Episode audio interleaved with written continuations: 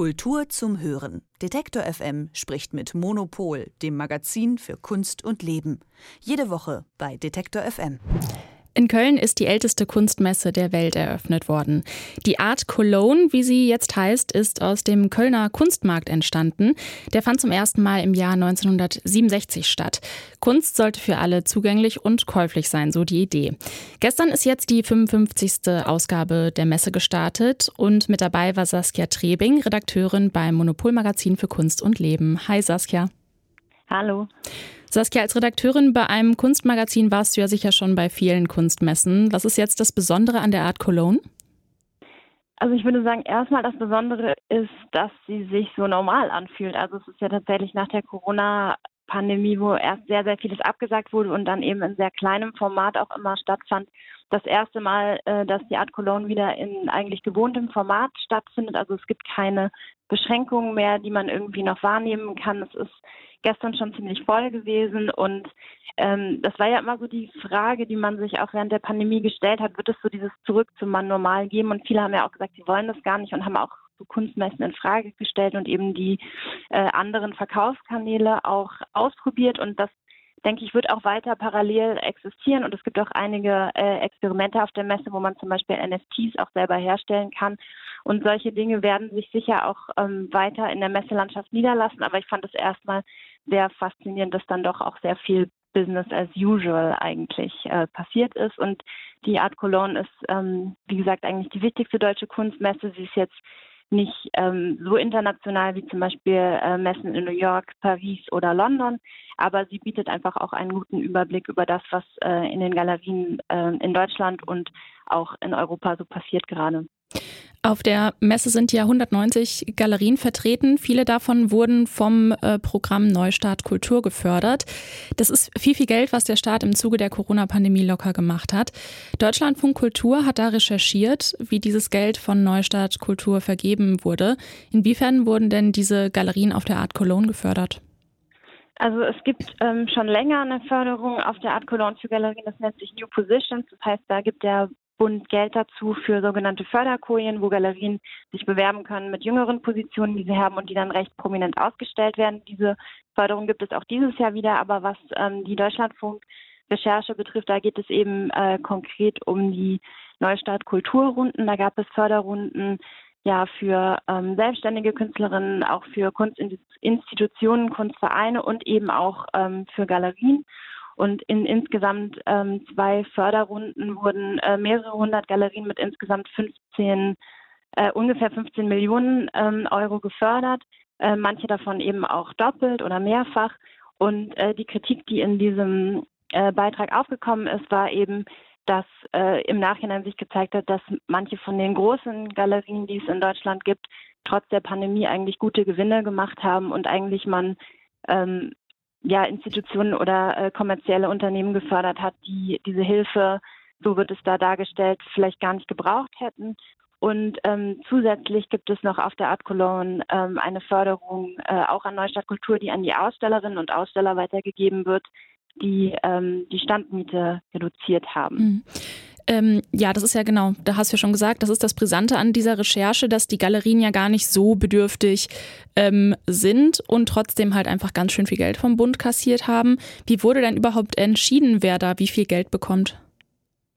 Also es gab ähm, zwei Antragsrunden, wie gesagt, bei denen auch Galerien und Galer ähm, ja, Galeristinnen und Galeristen antragsberechtigt waren ähm, und entschieden wurde, und das ist auch einer der Kritikpunkte, durch eine Jury. Also es ging jetzt nicht ähm, unbedingt nach äh, Bedürftigkeit und äh, tatsächlicher wirtschaftlicher Lage, sondern es wurde nach ähm, der Qualität von einer zwölfköpfigen Jury, wenn ich mich richtig erinnere, ähm, ausgewählt, welche Projekte die eingereicht wurden. Also man musste ein Ausstellungsprojekt oder ein Publikationsprojekt einreichen äh, und die wurden eben ähm, nach Qualität und Förderungswürdigkeit beurteilt und dann äh, wurde dieses Geld eben verteilt. Allerdings äh, finde ich, muss man auch dazu sagen, dass wir jetzt natürlich aus einem zeitlichen Abstand äh, urteilen, ähm, wo man jetzt eben sagen kann, okay, die Lage für manche der Galerien und dass eben der Umsatz sich in der Kunstwelt in, an sehr, sehr wenigen Akteuren sehr, sehr viel Umsatz äh, gemacht wird. Das ist ja ähm, ein ja, Problem oder eine äh, Schieflage, die äh, schon sehr, sehr lange bekannt ist. Aber dass wir jetzt aus einem zeitlichen Abstand sprechen, der, ähm, ja, also diese Lage war damals ähm, nicht absehbar, weil es sich wirklich um eine Maßnahme handelte, äh, die in einer akuten Krise, also auch ähm, Galerien waren ja äh, geschlossen für eine lange Zeit und es war überhaupt nicht abzusehen, wie sich äh, das weiterentwickelt. Also dass diese Idee ähm, erstmal eben nicht bürokratisch nach Förderungsbedarf zu ähm, zu schauen, sondern einfach wirklich auch dieses Gießkannenprinzip, wie man ja immer sagt, das auch bewusst einzusetzen, dass das damals auch eine Entscheidung war, die dieser bis jetzt noch nie dagewesenen Lage geschuldet war. Und ich finde, man sollte dann eben so ein bisschen differenzieren, ähm, wie man das aus dem Nachhinein ähm, bewertet. Ich finde das auch gut, dass man jetzt eben guckt, evaluiert, wie hat das geklappt und eben auch diese äh, Situationen, wo es einfach auch nötig war, schnell zu handeln. Mhm. Ähm, moralisch ist das ja auf jeden Fall verwerflich, wenn öffentliche Gelder an kommerzielle Einrichtungen gehen, die es jetzt überhaupt nicht nötig haben. Jetzt ist die Frage, ist das Ganze, ähm, das Ganze ist aber schon noch legal, oder? Oder wird das jetzt irgendwelche Konsequenzen haben? Also, soweit ich das beurteilen kann, war das, diese Vergabefahren sind so ähm, vom Bund eingerichtet worden. Das heißt also selber, der Bund hat die Regeln gemacht. Ähm, und alle diese Galerien haben legal diese Förderung bekommen. Und ähm, was man, finde ich, auch noch sagen muss, also ein Kritikpunkt ist ja, der, finde ich, auch berechtigt ist und den man diskutieren kann, dass ähm, viele äh, Solo-Selbstständige, die natürlich auch mit einem großen ähm, Betrag gefördert wurden, dass man halt sagen kann, okay, warum ist das Geld nicht dahin gegangen für Leute, die es mehr gebraucht hätten? Ähm, wie gesagt, auch das ähm, würde ich ein bisschen differenzieren, dass man das im Nachhinein natürlich leichter sagen kann und vielleicht einfach auch für die Zukunft darauf lernen sollte. Aber ich finde auch, dass man auch bei Galerien, ähm, von denen ja wirklich wahrlich nicht alle so Mega-Galerien sind und ähm, von denen ja viele auch einfach wirklich äh, in wirtschaftliche Nöte geraten sind. Ähm, auch jetzt ist ja überhaupt nicht klar, wie sich der Kunstmarkt weiterentwickelt. Aber dass die natürlich auch eben dadurch, dass sie Projekte gefördert haben, ähm, prinzipiell ins Ökosystem Kunst ähm, investiert haben. Also das heißt, wenn man eine Ausstellung macht, wurden Künstlerinnen und Künstler sichtbar gemacht, es wurden Publikationen gedruckt, äh, da hängen wir Autorinnen dran, da hängen Fotografinnen dran, da hängen auch Installationsteams dran. Also ich finde, dass man in der ganzen Diskussion ähm, auch ein bisschen schauen muss, dass eben Galerien ähm, auch Multiplikatoren sind und diese Art von Förderung dann im Endeffekt auch Künstlerinnen und Künstlern zugute gekommen ist, die teilweise schon sehr lange mit ihren Galerien zusammenarbeiten. Und äh, dass es auf eine Weise ähm, Künstlerinnen und Künstler mit Galerie bevorzugt, das ist, denke ich, unstrittig. Und ähm, ja, muss man irgendwie mal schauen, was man damit in Zukunft macht.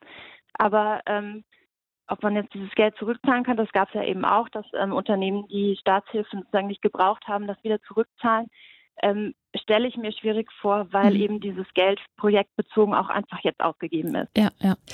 Ähm, kommen wir jetzt nochmal zurück zur Kunst auf der Art Cologne. Äh, was gibt es von dir, von dir für einen Tipp? Was sollte man sich unbedingt angucken, wenn man jetzt dieses Wochenende in Köln ist?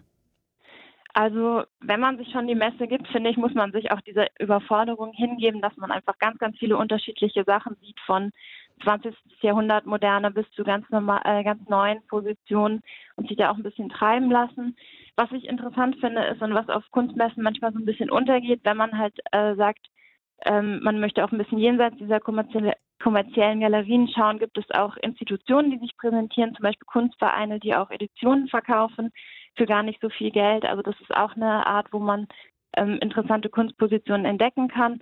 Äh, und was ich ganz schön fand, das war auch gestern beim Eröffnungstag oder beim Preview-Tag so eines der Gesprächsthemen. Äh, es ging ja immer um Klimaaktivisten und Aktivisten, ob sie vielleicht auch die Kunstmesse äh, ins Visier nehmen. Und ähm, es gab tatsächlich zwei äh, nackte Männer, die sich in einem Autoreifen mit, gegenseitig mit Eiern beworfen haben. Und dann ähm, ist es allerdings in diesem Fall eine Kunstperformance gewesen. Das kann man sich auch anschauen am Stand von der Hua Gallery. Ähm, da sieht man jetzt sozusagen das Eier-Massaker und die Reste. Das war vielleicht so die spektakulärste Aktion gestern, aber ansonsten kann man auch wirklich jede Art von Kunst sich anschauen. Äh, mir selbst hat zum Beispiel ein Porträt von der Malerin Alice Neal total gut gefallen am Stand von Aurel Scheibler. Aber ansonsten, glaube ich, muss man sich einfach dann auch auf diesen, ja, diesen Kunstüberforderungs- ähm, Eindruck einlassen. Das sagt Saskia Trebing. Sie ist zurzeit auf der Art Cologne unterwegs. Bis Sonntag hat die Messe noch ihre Türen für Besucherinnen und Besucher geöffnet. Vielen Dank, Saskia. Viel Spaß noch. Danke. Tschüss. Kultur zum Hören. Detektor FM spricht mit Monopol, dem Magazin für Kunst und Leben. Jede Woche bei Detektor FM.